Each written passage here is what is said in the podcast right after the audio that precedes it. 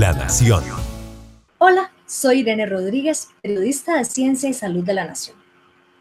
Posiblemente a muchos de nosotros nos preocupó o nos llamó la atención escuchar que la tarde de este lunes el gerente médico de la Caja Costarricense de Seguro Social, Mario Ruiz Cubillo, mencionó que había funcionarios de salud que habían dado positivo a COVID-19 después de recibir ambas dosis de la vacuna contra esta enfermedad y aún más que uno de ellos, funcionario del hospital Tony Facio en Limón, eh, su enfermedad había sido de tal gravedad que había ameritado su traslado al hospital Calderón Guardia, donde se encontraba en cuidados intensivos.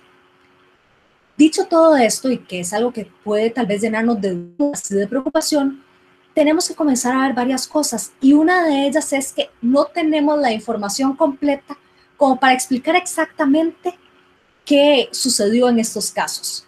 Y para eso, pues este es el segundo video en el que explico por qué no debería extrañarnos que personas ya completamente vacunadas contra la COVID-19 den nuevamente positivo a la enfermedad. Ok, comencemos. Decía hace unos segundos que no tenemos la información completa. Y a lo que refiero con no tenemos la información completa es que no sabemos, y esto es algo muy importante, no sabemos cuánto tiempo tenían estas personas, especialmente la que se encuentra hospitalizada, de tener esta segunda dosis. ¿A qué me refiero con esto? Las vacunas no son mágicas. La inmunidad no se genera automáticamente. Para la vacuna de Pfizer y BioNTech, que es la que está eh, aplicando en, este, en nuestro país en este momento, se necesitan dos factores específicos. El primero de ellos es recibir ambas dosis. En este caso sí se cumplió. Pero en el segundo es que la acción de esta segunda dosis no es inmediata y se requiere que el cuerpo tome su este, tiempo para poder generar la cantidad de inmunidad necesaria para hacerle frente a la enfermedad. Y esto normalmente toma sus días. Normalmente se habla de siete días, pero para tener mayor seguridad, 14. Y por eso es que muchas veces se le dice a la persona después de recibir la segunda dosis de la vacuna que espere un tiempo, unas dos semanas antes de considerarse ya inmunizado. Esto por un lado. Por otro, tenemos que tomar en cuenta otra cosa. La vacuna de Pfizer y BioNTech indica una eficacia del 95%. Y con esto hay que examinarlo también bastante bien. Ojo, esto no quiere decir que es que el 5% de los casos vayan a desarrollar la enfermedad. No, ni mucho menos. Y para eso es necesario devolvernos a entender cómo es que funcionan los ensayos clínicos cuando se prueba una vacuna.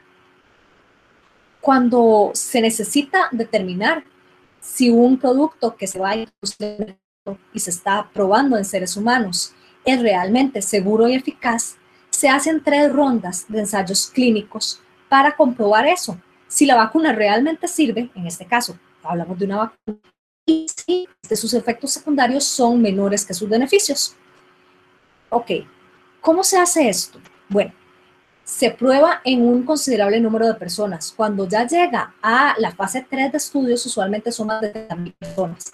En el de Pfizer y BioNTech, la última fase fueron más de 33.000 personas. Estas 33 mil personas se dividen en dos grupos. A un grupo se le da la vacuna que se está probando efectivamente y al otro se le da un.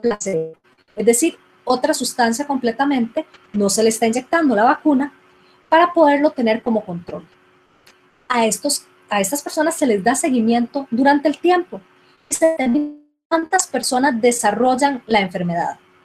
Y quiero hacer hincapié en esto, desarrollan la enfermedad. Los ensayos clínicos en un inicio no determinan si la persona se infecta o no. Lo que determinan es si tiene síntomas. Acordémonos que en COVID-19 puede haber asintomáticos y gente que sin tener el menor síntoma sí tiene el virus y sí podría transmitirlo. En una primera fase, los ensayos clínicos lo que buscan determinar es si la persona desarrolla síntomas.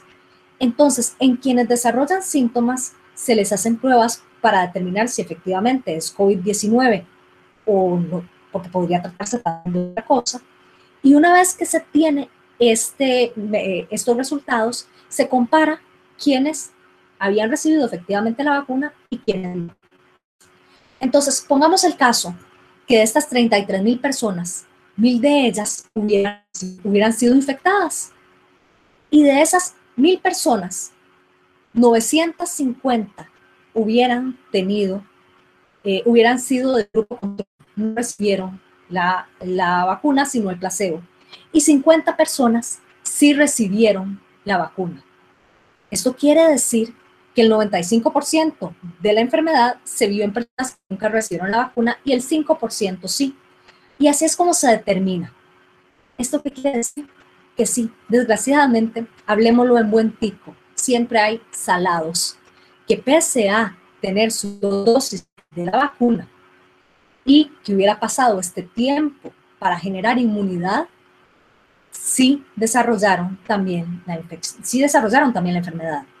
Y posiblemente pasó en, los, en la gran mayoría de los casos de funcionarios de salud que habían recibido ambas dosis. El gerente médico de la caja no nos especificó cuántos.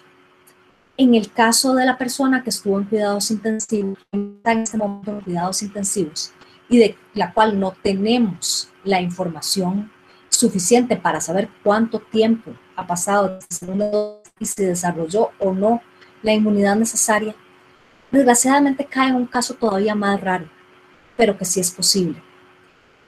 Hasta el momento, cuando los ensayos clínicos se dan, eh, en los primeros datos que, Pfizer y BioNTech eh, compartieron, no, había, no se había dado un solo caso de una enfermedad grave o de que la hospitalización.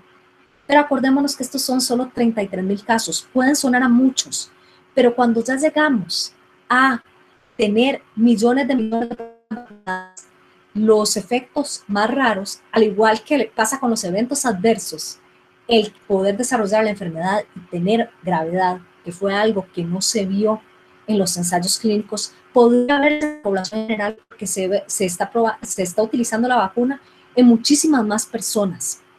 Entonces sí, sí se han comenzado a ver este tipo de casos en los que la eficacia para prevenir enfermedad eh, grave se está viendo menor. Sigue siendo cercana a un 100%, pero no es del 100%, porque sí se han dado casos. Pero para de todos, estos casos son muy esporádicos, son realmente eh, ínfimos en comparación con los de las personas que están teniendo su protección completa y no están desarrollando ni siquiera la infección. Porque esa es otra. Hay estudios de, de Estados Unidos, del Centro de Control de Enfermedades, que hablan de que habría un porcentaje de personas, un 80% de quienes solo han recibido una dosis y un 90% de quienes ya recibieron las dos, que no solo evitarían enfermedad, sino que también evitarían infectarse del todo. Pero sí, sí sucede que hay, este, que, existe esta posibilidad, esta probabilidad de cerca de un 5% de desarrollar de todas formas la enfermedad y una todavía más baja, muy, muy baja, pero existente, de complicarnos.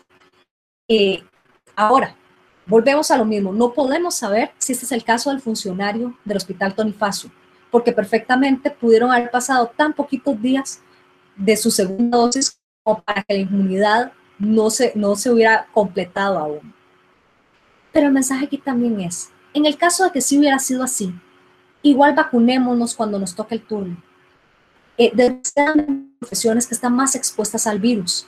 No es lo mismo una persona que tiene un trabajo normal en el que pasa en contacto con gente, sí, pero no mucha, a personas que trabajan en centros de salud y en hospitales en donde su exposición al virus es mucho mayor, que trabajan constantemente con personas con COVID-19 y que trabajan en contacto directo con el virus. Ahí desgraciadamente hay más chance de tener mayor exposición al virus y que desgraciadamente, aun cuando estemos vacunados, ser de esos muy poquitos casos en los que el virus logra saltarse esa barrera. Y tomando en cuenta de que es una interacción luz hospedero, no sabemos los factores de riesgo de esta persona. Y a todo esto, el mensaje es, sigamos cuidándonos, independientemente de si ya nos tocó o no la vacuna, acordémonos que la vacuna es una herramienta de muchísimas más que son necesarias para combatir la COVID-19. Así que sigamos con el uso de mascarillas cuando no, no solo en sitios cerrados, también cuando sea difícil mantener esa distancia de metro 80 con las personas que no conviven con nosotros. Seguir con la higiene de manos, porque esta es vital no solo para evitar COVID-19, también muchas otras cosas.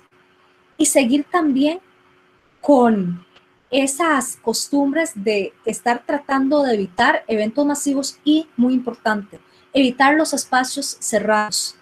Y en el caso de que tengamos que estar en ellos, preferir abrir puertas, ventanas, los espacios entre más abiertos mejor. Y si son cerrados, tratar de abrir puertas y ventanas lo más posible y permanecer lo menor tiempo posible. Habrá momentos en los que esto sea inevitable, pero hacerlo lo menor posible. Eso es todo lo que tenía que compartir con ustedes por hoy. Estuvo con ustedes Irene Rodríguez. La Nación, de la página a sus oídos.